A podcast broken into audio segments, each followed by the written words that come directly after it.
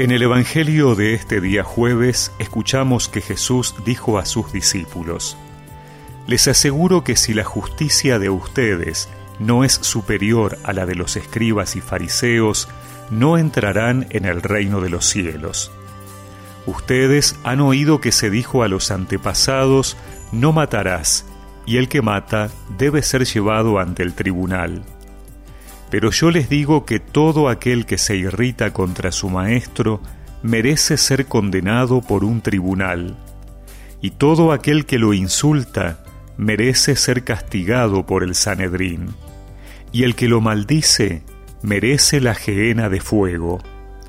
Por lo tanto, si al presentar tu ofrenda en el altar te acuerdas de que tu hermano tiene alguna queja contra ti, deja tu ofrenda ante el altar, ve a reconciliarte con tu hermano y sólo entonces vuelve a presentar tu ofrenda.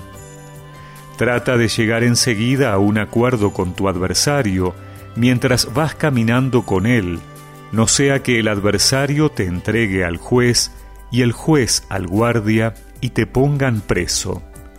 Te aseguro que no saldrás de allí hasta que hayas pagado el último centavo.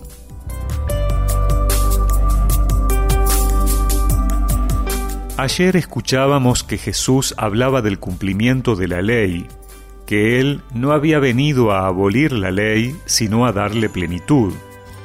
Hoy vemos con mayor claridad qué quiere decir eso. Los fariseos se consideraban hombres justos. La justicia era entendida como el cumplimiento estricto de la ley. Justo era el que cumplía la ley. La justicia no era tanto en la relación con los demás, sino en la relación con la ley de Dios, que suponía esa relación con los otros.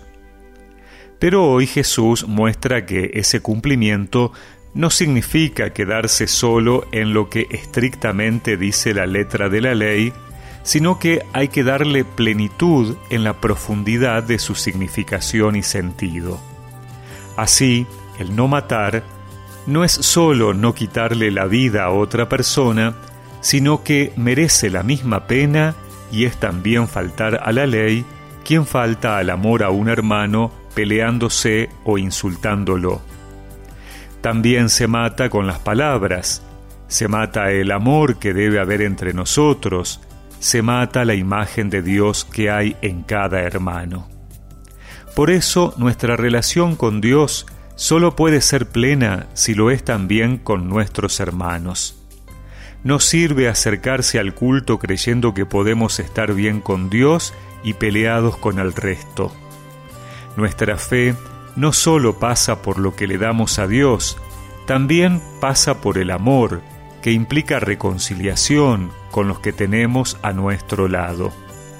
Como dice la carta de Santiago, no se puede amar a Dios a quien no vemos sin amar a nuestros hermanos a quienes vemos. Que el Señor nos ayude a deponer nuestro orgullo y rencor para que nuestro acercamiento a Dios sea pleno.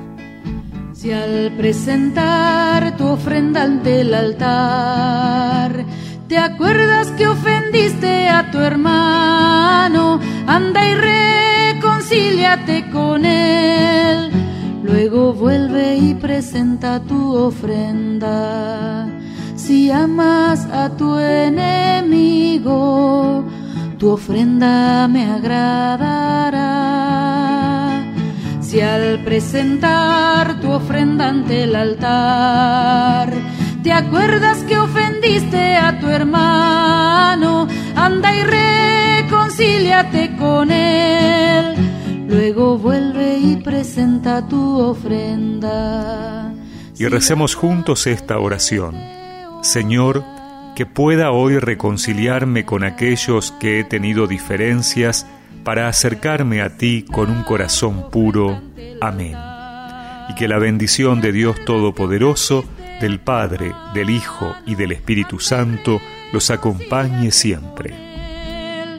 Luego vuelve y presenta tu ofrenda.